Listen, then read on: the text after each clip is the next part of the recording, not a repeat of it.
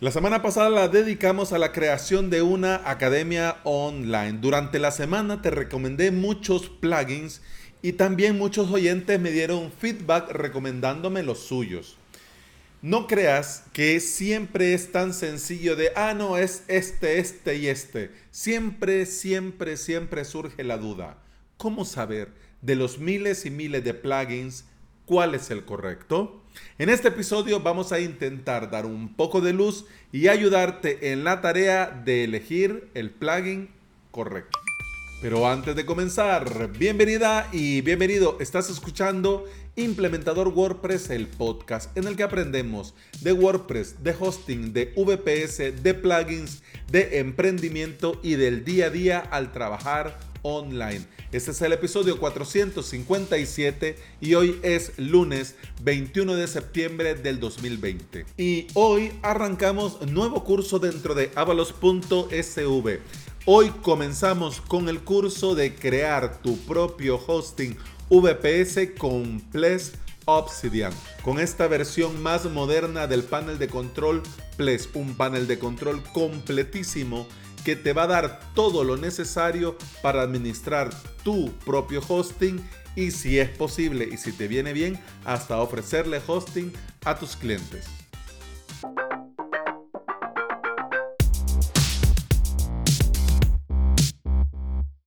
En el episodio 371 de este podcast que tiene por título Saber qué plugin elegir, te compartía ya una idea de cómo saber por dónde y cómo buscar plugins para saber elegir el correcto. Te lo voy a dejar en las notas de este episodio el enlace para que vayas, lo escuches y espero que te sea de mucha utilidad. Hoy vamos a profundizar un poco más, porque los plugins son un pilar fundamental dentro de WordPress. Son los que le dan la funcionalidad, convierten un simple blog en lo que nosotros necesitemos, una tienda online, una academia online, un membership site, etcétera, etcétera. Suena muy bien eso de transformar en algo más, pero también debemos de ser conscientes que cada plugin afecta directamente el rendimiento de nuestras webs y consume recursos de nuestro servidor. Mucho más, mucho menos. Claro, depende de cada plugin. No vamos a comparar el plugin Machete con WooCommerce. Depende de cada plugin y de su complejidad que consuma o que afecte más o que afecte menos.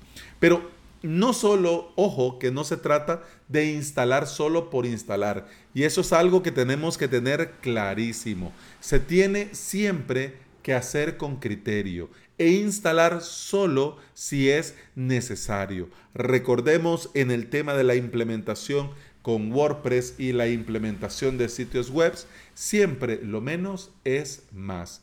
Para llegar al plugin correcto, debemos recordar algunas cuestiones muy básicas. Los plugins afectan el rendimiento. ¿Por qué? Porque el plugin no solo crea archivos, también añade tablas e información a nuestra base de datos. Y dependiendo de lo bien y lo mal que esté desarrollado el plugin, al eliminarlo dejará cierta o toda esta información en nuestra base de datos cuando ya no es necesario. Otro punto muy importante que tenemos que conocer, que tenemos que ser conscientes, es la compatibilidad. Un plugin es funcionalidad y código extra para nuestro WordPress. Ese código extra deberá llevarse muy bien con todo lo que ya existe. Recordemos otra vez, lo menos es más y por eso es importante ubicar la funcionalidad de nuestro plugin para saber que estamos eligiendo lo que se debe de elegir y no va a entrar en conflicto con otro plugin que ya tengamos. Por ejemplo, el plugin de seguridad.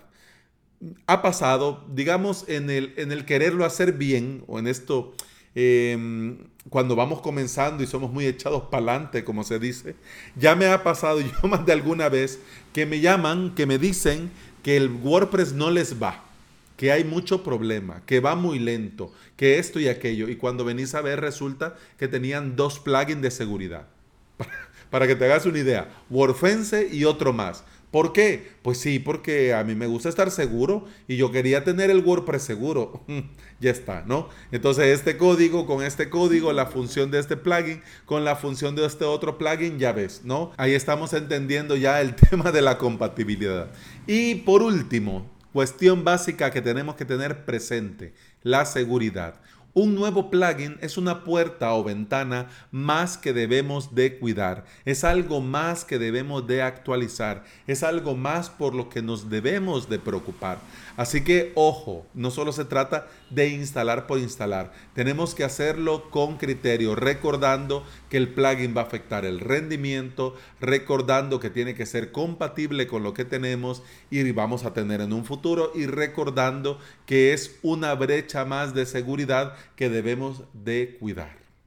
Algo que dejamos pasar y es el causante de que el día se nos vaya como agua entre las manos, es el clásico voy a ir a probar plugins a ver qué encuentro o me voy a poner plugin para encontrar el que, me, el que más se adapta a mis necesidades. Uf. No voy a decir que no te vas a encontrar con algo bueno, con un diamante en bruto o una joya entre tanta paja. No, puede ser, claro que sí. Pero el simple hecho de ponerte en ese afán te va a quitar mucho tiempo muy valioso y por eso es una muy buena idea en estos casos puntuales recurrir a la comunidad. Comunidad WordPress que siempre está dispuesta a darte un consejo, a echarte una mano y donde podrías consultar por alguna recomendación. Es decir, irte con una lista curada que te va a ayudar a llegar a tu plugin correcto, ahorrándote mucho tiempo en el camino y llegando a buen puerto. Hablando de esto, en Telegram tengo un grupo muy guapo que puedes encontrar en el buscador de Telegram, pones implementador WordPress y ahí está el grupo, grupo que está creciendo muchísimo y al que se le está sumando siempre gente muy buena, dispuesta a dar una mano, a dar un consejo, a dar alguna recomendación y por supuesto agradeciendo todo aporte. Si no tenés Telegram, te lo instalás y también puedes ir a t.me barra implementador. Pero volvamos al tema, que nos estamos desviando. no, no nos desviamos, pero ya me pongo a hablar del grupo de Telegram y ya se me va la onda. ¿Cómo llegar al plugin correcto? Vamos a ver. Lo primero es evaluar si de verdad necesitamos dicho plugin. Porque una cosa que tenés que tener claro que es muy duro de escuchar, es muy duro de aceptar, pero cuando más rápido lo hagas, mucho mejor. La web es cierto que es tu web, pero vos no la haces para vos, la haces para tus usuarios. Entonces, a la hora de poner algo nuevo, de instalar un nuevo plugin, de añadir una funcionalidad, vos tenés que pensar si esto de verdad va a sumar al usuario que visita tu web, que compra en tu web, que se suscribe en tu web, que mira los cursos en tu web, que forma parte de tu membership. Eso es lo que tienes que hacer. Porque aunque a vos te parezca súper útil y súper genial, puede ser que a tus usuarios no. Entonces, ¿para quién es la web? ¿Para vos? No, es para tus usuarios. Así que lo primero es evaluar si de verdad esto que queremos poner es necesario. Si lo es, tenés que ver y leer muy bien lo que hace y lo que no hace el plugin. Porque puede suceder que en el mismo afán de quererlo encontrar, leemos algo, interpretamos algo, pero nosotros damos por sentado que el plugin va a ser tal y cual cosa cuando quizás no lo es. Así que antes de instalar, antes de comprar, antes de cualquier cosa tenemos que ver y leer muy bien si lo que el plugin nos ofrece es lo que nosotros necesitamos. Un punto importante para llegar al plugin correcto también es la regularidad de las actualizaciones. De nada sirve que el plugin esté muy bien si ya tiene más de dos años que no se actualiza. Nada.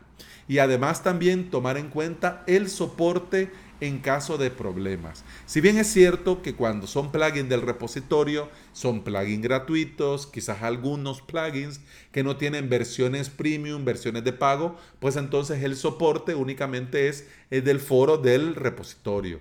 Pero también es bueno ver en este soporte dentro del foro de, del repositorio si el desarrollador responde, atiende, ayuda, da una mano, echa un cable, ya. Si vos ves que el desarrollador se le ha preguntado, preguntado, preguntado y nunca ha asomado por ahí la patita para responder nada, entonces ya ves vos que esto del soporte va a ir un poco regulero.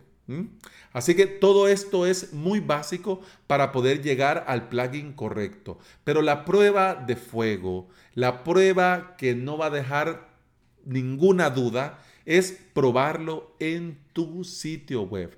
Y si en verdad resuelve lo que queremos, lo que querés que resuelva, entonces pues ya llegaste a buen puerto. Y además, si ya viste que resuelve lo que querés que resuelva y se lleva muy bien con los demás plugins que ya tenés, entonces mira, muy bien, lo has logrado. Pero esto que te digo de probarlo en tu web, por favor no lo hagas en tu web en producción. Por favor, no. Aquí es una muy buena idea y es totalmente recomendable hacer un clon de tu sitio web y en ese clon hacer todas las pruebas que sean necesarios. Y si en el clon vos verificas que es lo que querés y cumple a cabalidad lo que necesitas, pues entonces en ese momento sí lo instalas en producción. Y si no, no lo hagas. y ya te has ahorrado el mal rato y ensuciar tu instalación en producción que como yo estoy más que seguro que te interesa que vaya siempre al 100%.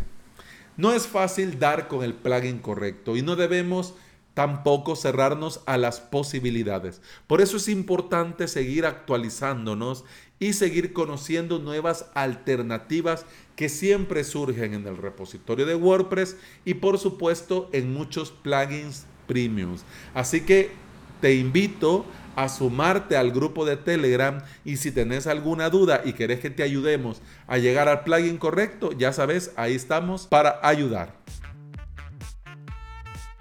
Y bueno, eso ha sido todo por hoy. Muchas gracias por estar aquí. Feliz inicio de semana. Te recuerdo que puedes escuchar más de este podcast en todas las aplicaciones de podcasting, por supuesto, Apple Podcast, Google Podcast, iBox y Spotify. Si andas por estos sitios y me dejas algún comentario, alguna valoración, yo te voy a estar eternamente agradecido. ¿Por qué? Porque todo esto ayuda a que este podcast llegue a más interesados en aprender y trabajar con WordPress. Continuamos el día de mañana. Hasta entonces. Salud. Pum, pam, pum, pam, pam, pum, pam, pam, pum, pam, pum,